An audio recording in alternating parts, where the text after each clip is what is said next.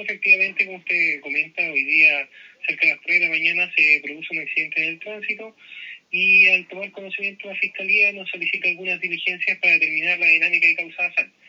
Una vez en el lugar, el equipo investigador realizó el levantamiento planimétrico, la fijación fotográfica de la evidencia y empadronó algunos testigos que podrían ayudar a dilucidar la, la causa del accidente.